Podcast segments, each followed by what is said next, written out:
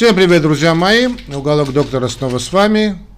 Я его ведущий, доктор медицинских наук, профессор Аствацатрян Армен Веленович. Сегодня я обращаюсь к теме обследования больных с заболеваниями легких. Ну, обследование легочного больного. Я напоминаю вам, что вы смотрите именно уголок доктора. Ну, это уголок доктора лекций для студентов старших медицинских курсов, ну и для моих коллег. Основными компонентами обследования больного заболеваниями органов дыхания являются, безусловно, это касается любого, любой, системы заболевания, любых органов, это вообще опроса, это сбор анамнеза. Как вы знаете, я вставлю анамнез, как и наши учителя, мои профессора, а и как и ставили профессора моих профессоров, да еще со времен Гиппократа, это сбор анамнеза, то есть тщательный сбор анамнеза, тщательный опрос больного. Об этом чуть ниже. Э, подробности останавливаться не будем, потому что в основном мы уже говорили об этом, э, когда говорили э, об опросе, расспросах, вернее, больного, кардиологического, опрос больного. Сегодня же мы говорим о значит, легочных больных. Так, в общем, в любом случае, итак, сбор анамнеза, физикальное обследование – и в подавляющем большинстве случаев рентген, рентген, рентгенологическое исследование органов грудной клетки. Не сразу компьютерная томография, эй, вы там, наверху, а обычный рентген. На основании полученных данных исследования органов грудной клетки значит, э, нас, значит, определяются показания к проведению дальнейших обследований, дальнейшего дообследования – именно до обследования. То есть включаются значит, функции легких. Здесь уже можно и э, ну, при необходимости сделать и анализ газового, анализ, газовый анализатор, анализ газового состава артериальной э, крови, э, возможно компьютерная томография, ну или другие методы визуализации грудной клетки, там это видно будет, и бронхоскопия. Итак, анамнез.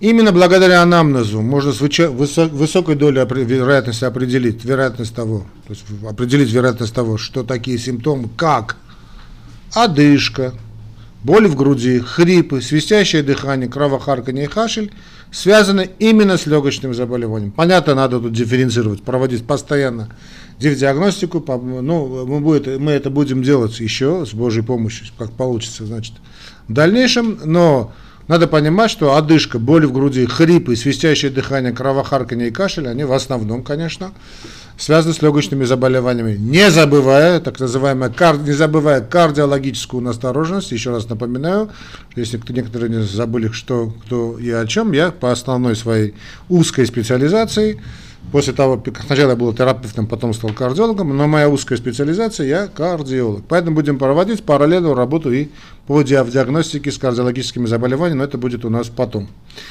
Дальше, если одновременно присутствует больше, чем один симптом, скажем, одышка и хрипы, следует выявить так называемую ведущую жалобу, главную жалобу и системные проявления, системные, то есть такие как лихорадка, тут уже начинаем думать, что тут что-то не то, да, снижение массы тела, скажем, ночная потливость, ну и другие моменты.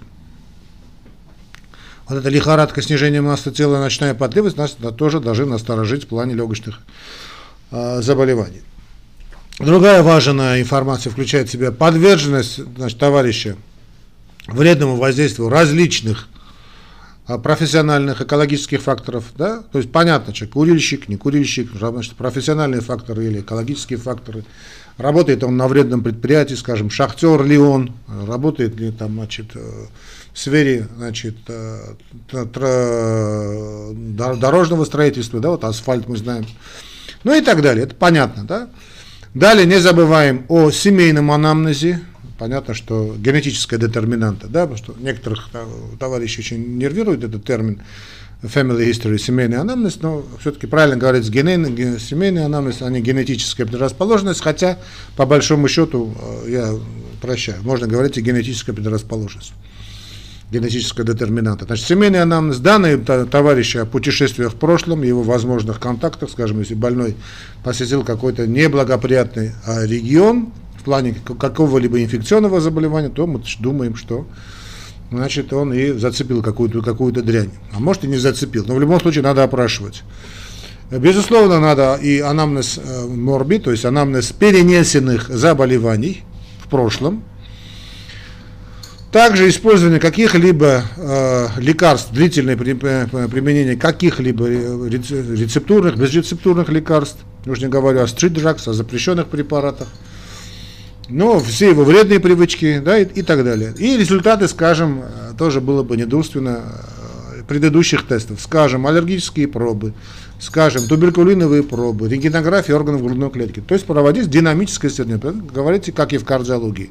Переводите ваши, да и в любой, значит, в любой узкой специализации, приведите, принесите мне, пожалуйста, покажите ваши предыдущие методы обследования, там, ну или исследования, как хотите называть. Ну, а потом уже, собственно, объективное обследование. Да, физика, то, что мы называем physical examination. Физикальное исследование начинается с оценки, с оценки внешнего вида больного, абитус, да, беспокойство, тревожность какой-либо, конституциональная особенность, влияние значит, вашей беседы, движение больного, да, его, его реакция на ваши вопросы, заторможенность, неторможенность, например, значит, как реагирует, как разговаривает больного. Значит, очень характерный признак, тоже очень, э, что невозможно, скажем, больного произнести без передышки какую-либо целую фразу. Может говорить о тяжелой одышке, да, различного генеза. Все это должно оцениваться в процессе беседы, быть надо быть внимательным. Помните, я вам говорил, будьте внимательны, как Шерлок Холмс, да? Станьте Шерлоком Холмсом. Все это может содержать, то есть не то, что может, обязательно содержит полезную информацию в процессе беседы и сбора анамнеза, то есть так как может содержать полезную информацию относительно состояния дыхательной системы. И здесь не могу не сказать, э, честно говоря, немного затрудняюсь, почему в этих гайдлайнах я это не вижу всегда, значит, кроме всего прочего, понятно, разговаривать, все это очень важно, но очень здорово, значит, если есть э, друг семьи, как сейчас, не люблю это слово партнер, но, скажем, э, муж и жена, да, вот как жена описывает его состояние, потому что, скажем, дыхание Ченстокс, о котором мы будем говорить, или Кусмауля, или там какие-то определенные моменты, связанные с одышкой, э, какими-то особенностями больного, может сам больной и не замечать, он обычно и не замечает, Потому что он привык к этому состоянию, а если человек к чему-то привыкает, он уже это и не замечает. А вот со стороны это можно будет очень хорошо, особенно жены это очень здорово э, видят. э, и подмечают, подметают, подмечают. Это очень важно. Поэтому если есть возможность значит, э, пригласить кого-либо, который, человека, который живет вместе значит, с вашим больным, на обследование, это касается любого состояния, не только, ну, в данном случае пульмонологии, это и кардиологии, не суть важно, это касается любых заболеваний. Это очень важно и даст вам полноценную картину. Кроме всего прочего, этот человек будет вашим проводником в семье, да, то есть в, значит, в семье этого больного, то есть фактически будет вашим э, ну, помощником, прямым помощником. И давление, скажем, надо будет измерить, пульс измерить, лекарства дать вовремя и так далее, и миллион вещей. Поэтому э, надо иметь своих друзей, своих людей э, в семье, в хорошем смысле этого слова, конечно. Да. В общем, все это должно оцениваться, э, как сбор анамнеза, как разговор с больным, так и с его значит, подругой, ну или это она с ее, с ее другом, да процессе беседы, сбора анамнеза, все это содержит полезнейшую информацию относительно состояния различных проблем, в том числе, но мы говорим о дыхательной системе и дыхательной системе. После этого, понятно, выполняется осмотр. Сейчас мы будем говорить о осмотре, аускультация, перкуссия и пальпация грудной клетки. Ну, поехали с осмотра, да? Осмотр. При осмотре следует обратить внимание на симптомы затруднения дыхания и так называемой гипоксимии, то есть дефицит кислорода, да?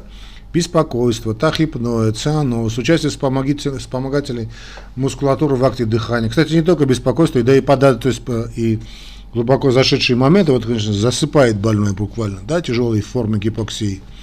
Симптомы хронических заболеваний органов дыхания, вот это э, утолщение концевых фаланг по типу барабанных палочек.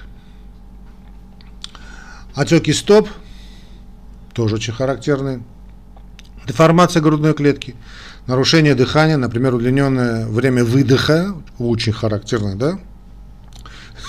Вот этот очень характерно для легочной патологии. Далее дыхание Чейна-Стокса, дыхание Куссмауля, ну и югулярки, набухание шейных вен. Собственно, симптомы гипоксемии, вот это цианоз, да, что такое цианоз, это мы, когда говорим цианоз, обычно подразумевается именно синюшность губ. Но акроцианозы также может быть это синюшность и лица, и ногтевых лож в том числе. А, акроцианоз, скажем, синюшность пальцев. А, именно вот э, синюшная окраска кожи, все это связано с тем, что, в общем, проблемный кислород. Ну, понятно. Это возникает при минимальной концентрации так называемого несатурированного гемоглобина, низкая сатурация, сатурация 5 грамм на деку, на децилитр, и указывает на низкую сатурацию артериальной крови кислорода, то есть ниже 85. Да, кстати, отсутствие, да, тут тоже один момент есть, друзья мои, значит, с этими сатураторами. Отсутствие цианоза не исключает наличие гипоксемии. К симптомам затруднения дыхания относятся тахипное, участие в акте дыхания дополнительных групп мышц, которые, по идее, не должны вовлекаться явным образом, такая э, обвес, что называется, в акте дыхания, скажем, грудино-ключично-сосцевидные межреберные лестничные мышцы, вот эти втягивания, вот втягивание межреберных промежутков, потому что надо, чтобы больной снял маечку, да, вот это втягивание, если это видите, очень плохой прогностический признак. И вот такое парадоксальное дыхание. Больные с хронической обструктивной болезнью легких, хоблики, да, иногда принимают вынужденное положение, очень характерное, так, штативное, то, что называется, положение, то есть они упираются руками в ноги, вот так, знаете, вот, вот так сидит больной у вас, да, усилив вот так, это как штатив, и опираются, значит, э, или опираются о стол, ну, физику, чтобы усилить работу дополнительных групп мышц в акте дыхания. Вот это так и называется положение штатива. Да? Втягивание межреберных промежутков, движение межреберных мышц внутрь при вдохе часто встречается и у маленьких детишек, а также у пожилых больных с сильным понижением поступления воздуха. Вот это втягивание межреберных промежутков, ну, у детишек понятно, в чем потом это все проходит, а вот у пожилых больных это очень плохой прогностический признак. А парадоксальное дыхание, ну, если, конечно, это не йог, да, что йоги тоже практикуют такое дыхание – значит, это втягивание живота во время вдоха. Говорит о мышечном утомлении или слабости дыхательных мышц. Есть определенные практики, но вряд ли вы их увидите, а, да, вот на Востоке. Но а, понятно, что в подавляющем своем большинстве, если не всегда вы будете видеть вот это парадоксальное дыхание, то есть участие акции втягивания живота во время вдоха именно о тяжелом состоянии, о мышечном утомлении и слабости уже дыхательных мышц. Тяжел, тяжелейшее страдание, конечно. К симптомам хронических заболеваний органов дыхания относятся э, так называемые барабанные палочки. Да, вот, друзья мои, значит, э, ну, я сейчас, не знаю, может быть, чуточку ниже поговорим об этом более подробно, да, вот эти барабанные палочки, то есть, фактически вы можете показать вот этот палец, руки нормальной сатурации, ногтевые фаланги нормальной сатурации, да, когда они прозрачные, розоватые, да, ну и, понятно, проблемная сатурация, когда там разрослась соединительная ткань, э, или старый циферблат, ну, разные названия есть. Очень характерные для значит, легочного заболевания. Ну, вообще, для больных с проблемной, с гипоксией. Это может быть и признак тяжело зашедшей сердечной недостаточности, хронической в том, в том, в, ну, в том числе, но обычно это все-таки такой сочетанная легочно-сердечная недостаточности, эмфизематозники. Также обращать внимание на бронхобочкообразную грудную клетку. Больных с эмфиземой наблюдается увеличение вот переднего заднего размера грудной клетки, знаете, он такой, такой вот действительно как бочонок, как квадрат, такая, да, вот грудная клетка. Вот. Ну, научитесь, конечно, с опытом, но вот видно вот такие, да, вот квадратная просто грудная клетка. И вот дыхание через сжатые губы с усилением. Барабанные палочки, что это что такое? Да, представляют собой утолщение дистальных фалангов пальцев, кисти или стопы, это все связано с разрастанием, пролиферацией соединительной ткани между ногтем и э, костью фаланги. Ну, понятно, там она не должна разрастаться соединительная ткань, это патологическое разрастание. Диагноз устанавливается на основе увеличения угла наклона ногтевой пластинки в месте начала ее роста, более 180 градусов, или увеличение отношения диаметра фаланги значит, э, более единицы. Губчатое строение ногтевого ложа или под кутикулой также способствует формированию барабанных палочек. Наиболее часто барабанные палочки встречаются при очень тяжелых значит, состояниях, э, скажем, рак легких, Важным симптомами они являются и э, хронического заболевания легких, это и муковасцидоз, кстати, тоже сюда входит, и идиопатический легочный фиброз. Значительно реже данный симптом встречается и при заболеваниях сердца, но не скажу, что очень значительно реже, но ну, пишется в гайдлайнах, но тут могу поспорить. А, Все это сопровождается цианозом при хронических инфекциях, например, инфекционный эндокардит. А, об инфекционном эндокардите мы с вами говорили. Инсульте, воспалительных заболеваниях кишечника и циррозе печени. Иногда утолщение концевых фаланг возникает при остеоартропатии, периостите, первичная или наследственная гипертрофическая остеоартропатии. В этом случае утолщение может сопровождаться изменениями кожи, такими как гипертрофия кожи тыльной части рук, пахидермопериостоз, себореи и, огрубение, и огрубением черт, черт лица. Утолщение концевых фаланг может э, возникнуть в виде доброкачественной наследственной аномалии, которую можно отличить от патологического утолщения значит, по отсутствию легочных симптомов или болезни легких, а также по наличию утолщения с раннего возраста. Ну, по истории э, значит, болезни, э, историю болезни. Болезни, ну, историю болезни пациента, понятно. У некоторых больных с эмфиземой наблюдается увеличение передне-заднего размера грудной клетки, вот этот э, грудь в форме бочонка, да, баррельная, так бы, баррельная грудь, э, то есть, э, ну, напоминает бочонок. При дыхании с сжатыми губами человек выдыхает через плотно закрытые губы и вдыхает через нос за, закрытым ртом. Этот прием увеличивает давление в дыхательных путях, удерживает, удерживая их открытыми, тем самым уменьшая застой газа в легких. Деформация грудной клетки такая, как впалая грудь, грудь сапожника. Да, впадение груди обычно напоминает, начинается со средней части значит, рукоятки грудины и прогрессирует вглубь через мечевидный отросток грудины и кифосколиоз. Все это может ограничивать дыхание, усугублять симптомы предшествующей болезни легких. Эти нарушения обычно можно отметить при тщательном осмотре больного, когда верхняя часть туловища обнажена. Осмотр э, должен также включать в себя оценку брюшной полости, степени ожирения, наличия асцита или других состояний, которые могут повлиять на состояние брюшной полости. По типам нарушения дыхания можно предположить заболевания, явившиеся их причиной. Удлинение коэффициента отношения выдоха к вдоху происходит при обструкции заболеваний, заболеваниях, обструктивных, вернее, заболеваниях легких. Некоторые типы нарушения дыхания приводят к изменению частоты дыхания, поэтому частоту дыхательных движений следует считать, вернее считывать, наверное, да, в течение одной минуты. Дыхание Чейна-Стокса, оно же периодическое дыхание, это циклические изменения частоты и глубины дыхания. После коротких периодов апноэ наблюдается прогрессирующее увеличение частоты и глубины дыхания гиперпноэ, затем дыхание замедляется и становится менее глубоким, вплоть до развития апноэ, после чего Весь цикл повторяется. Дыхание Чейна-Стокса наиболее часто встречается при сердечной недостаточности, при неврологических заболеваниях, очень характерно для инсульта, очень. Тяжелой деменции является следствием или приема различных лекарственных а, препаратов.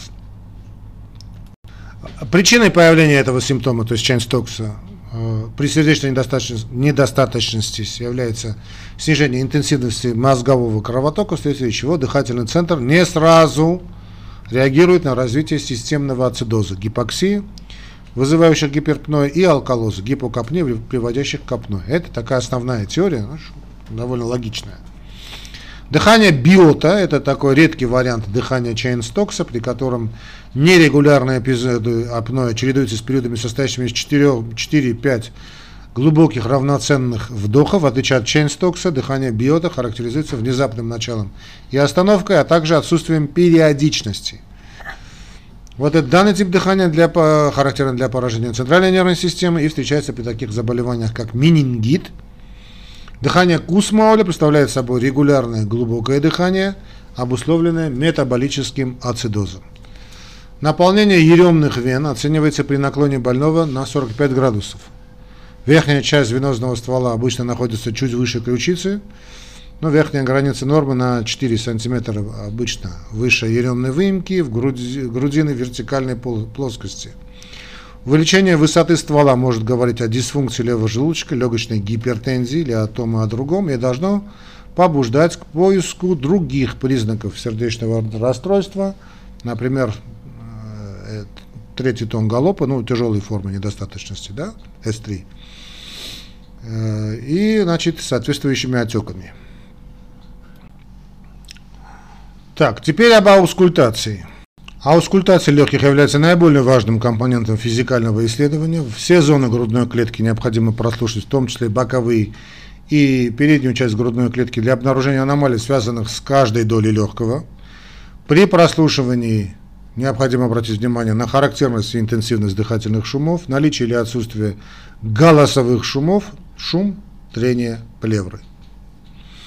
При аускультации сердца можно выявить симптомы легочной гипертензии, акцент второго тона над легочной артерией и правожелудочковой недостаточности, появление четвертого тона, H4. Ну и шум регургитации над трикуспидальным клапаном. Характер и интенсивность дыхания позволяют судить о наличии заболевания органов дыхания. В норме над легкими выслушивается везикулярное дыхание. Бронхиальное дыхание звучит громче, выше по тональности, и более резкое. В норме оно может выслушиваться и на трахеи, а также над уплотненными участками легкими, например, при пневмонии. Ну, в общем, над полями легких мы слушаем везикулярное, а по ходу бронхов мы слушаем бронхиальное дыхание. Понятно.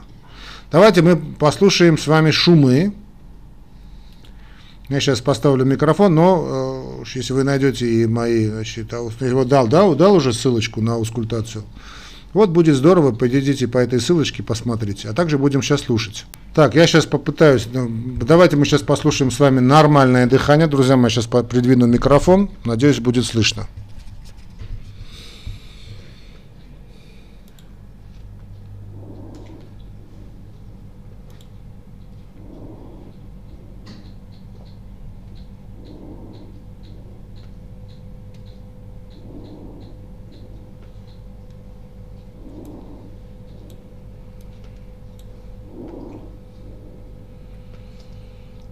Ну, громче не получается, но давайте заново послушаем. Нормальное дыхание.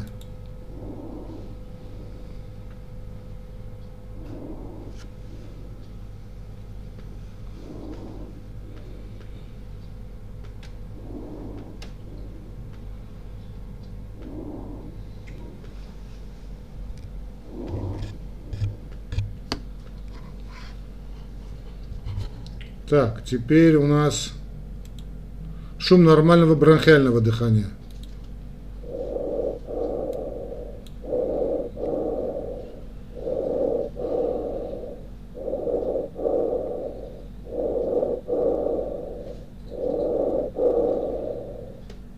Снова.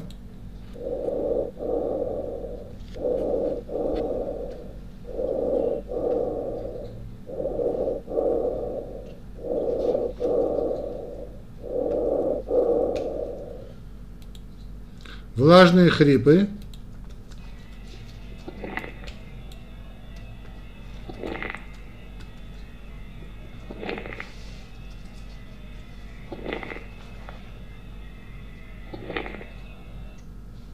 Еще раз, влажные хрипы.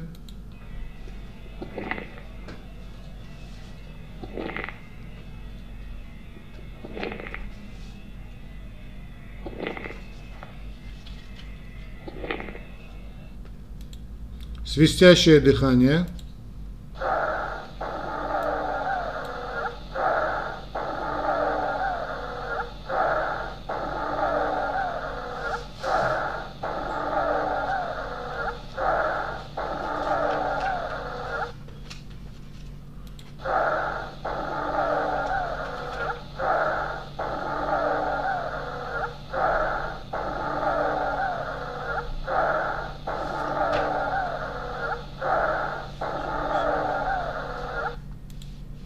Стридор.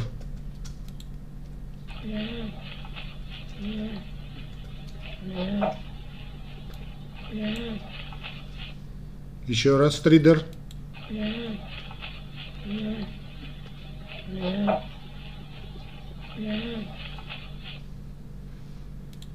Шум трения.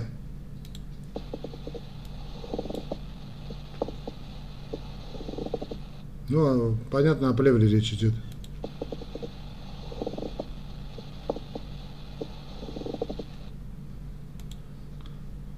Звучание вокализованного Е как А.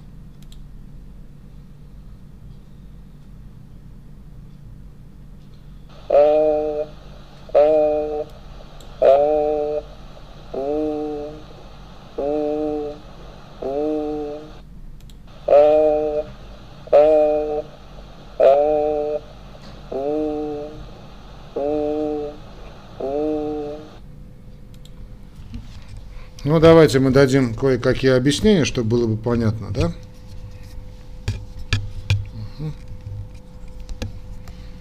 Так. Ну, э, что мы слышали? Значит, к адвентициальным, да, да, дополнительно адвентициальный шум относится к репетации, сухие хрипы и стридер. Крепитация представляет собой прерывистые адвентициальные добавочные шумы. Мелкопузырчатые хрипы – это э, кратковременные высокочастотные звуки. Крупнопузырчатые хрипы – это более длительные низкочастотные звуки. Хрипы обычно сравнивают со звуком вот, шуршания целлофана или открытия застежки на липучке. Да? По интерстициальном легочном значит, процессе их можно смоделировать путем растирания волос двумя пальцами, ну, если они у вас есть, около уха, я о волосах имею, имею речь, имею в виду. Значит, э, крепитация встречается чаще при ателектазах, заполнении альвеол жидким содержимым, например, отек легких, интерстициальных заболеваниях легких, например, легочный фиброз, они указывают на открытие сдавленных дыхательных путей или альвеол. Сухие жужжащие хрипы представляют собой хрипы низкого тембра, которые выслушиваются на вдохе э, или на выдохе, они возникают при большом количестве заболеваний, в том числе при хроническом бронхите. Механизм образования хрипов связан с различной степенью обструкции при растяжении дыхательных путей на вдохе или сужении на выдохе. Сухие свистящие хрипы представляют собой свистящие музыкальные хрипы, усиливающиеся на выдохе, включают в себя сужение малых дыхательных путей бронхиол, Сухие хрипы обычно сопровождаются одышкой и могут быть выявлены при объективном обследовании или больные сами жалуются на них. Стридер – это высокочастотные, преимущественно инспираторные звуки, образующиеся при обструкции дыхательных путей вне грудной полости. Они обычно слышны без фонендоскопа. Стридер, как правило, значительно громче, чем свистящие хрипы, слышен преимущественно на вдохе и лучше всего выявляется над гортанью, при появлении стридера следует заподозрить развитие жизнеугрожающей обструкции верхних дыхательных путей. Ослабление дыхания говорит о слабом движении воздуха в дыхательных путях, что возникает при астме, бронхиальной астме и хобле. Хобля, ну это хоблики, да, хроническое обструктивное заболевание легких, болезнь легких. Когда бронхоспазм или другие механизмы ограничивают воздушный поток, Дыхание также может быть ослаблено при наличии жидкости в плевральной полости, пневмотораксе или эндобрахиальной обструкции. Голосовые шумы возникают в тот момент, когда пациент говорит. Значит, бронхофония или шепотная пекторилоквия возникает, когда голос или шепот больного проводится через стенку грудной клетки. Передача звука осуществляется из альвеолярного уплотнения, так как происходит при пневмо, так как это происходит, скажем, при пневмонии. Вот эгофония, вот это то, что мы слышали, да, Е на А, И, вернее, над А, не Е, а И над Эй. Ну, бронхофония, бронхофония с дрожащим звуком возникает, когда больной произносит звук И, а врач слушает звук А при аускультации. Этот симптом очень характерен для пневмонии. Это означает, что его отсутствие не говорит о том, что пневмонии нет. Ну а шум трения плевры это скрипущие или шуршащие звуки, значит, э, которые меняются в течение дыхательного цикла и описываются как звук трения мокрой кожи. Это признак, значит, воспаления плевры. То есть, воздуш... то есть понятно, выслушивается при плеврите или МПМ плевры, а также при таракотомии. В норме соотношения вдох к выдоху, то, что по латыни пишем и к е, да, и деленное на е, это и к е, то есть вдох к выдоху, inspiration, expiration, составляет 1 к 2, но при ограничении воздушного потока, например, при бронхиальной астме или хобли, соотношение становится 1 к 3, даже при отсутствии свистящих хрипов, то есть удлиняется выдох. Перкуссия и пальпация. Перкуссия – это главный прием объективного обследования. Используется для выявления наличия и определения уровня жидкости в плевре, в плевральной полости. Выявление при перкуссии э, зон притупления говорит о наличии в этих местах жидкости, реже уплотнения. Очень характерно так. Ну, постукиваем. Ну, тут я показать уже не смогу. Понятно, да? Значит, значит уплотнение говорит о том, что туп-туп-туп А, зон притупления, да, вот зона притупления говорит о том, что там есть жидкость, то есть воспалительный компонент. Очень характерная. Пальпация включает определение голосового дрожания, вибрация грудной клетки при разговоре, ослабление голосового дрожания наблюдается при наличии плеврального выпада и пневмоторакса, усиление при уплотнении легочной ткани, например, при долевой пневмонии. Локальная болезненность при пальпации может говориться о переломе ребер, реберно-хрящевом вывихе или воспалении, либо плевральном воспалении. Собственная ткань легких болеть не может. А толчковый импульс правого желудочка у левого нижнего края грудины может стать заметным его амплитуда и длительность. Колебания правого желудочка вдоль вертикальной оси могут увеличиваться у больных с легочным сердцем. Ну вот и все, друзья мои. Дальше с Божьей помощью будет, наверное, все-таки более интересно. Также будем говорить и о других проблемах с заболеваниями органов дыхания, да. Не забывайте подписаться на наш канал, поставить значит, лайк, напишите ваш комментарий, если хотите. Ну и также, друзья мои, я снова вас призываю поддерживать нас и не только морально, но и материально. Как это сделать, вы можете найти в описании к этому ролику, значит, в Ютубе или где вы будете слушать, я его не видите или не знаю. Кстати, слушать тоже можно в подкасте, но в любом случае, даже если вы найдете это в подкасте, в описании значит, к этому аудио вы найдете, как можно сделать эти донаты. Это очень легко сделать. Это значит, система Яндекс очень удобно сделана. Один клик, и вы уже находитесь там, где вам удобно. Или там мастер-карточка, или Яндекс деньги. Что хотите, то и выбирайте. До новых встреч, друзья мои. Здоровья вам и вашим близким, ну и также умения лечить ваших больных. Пока.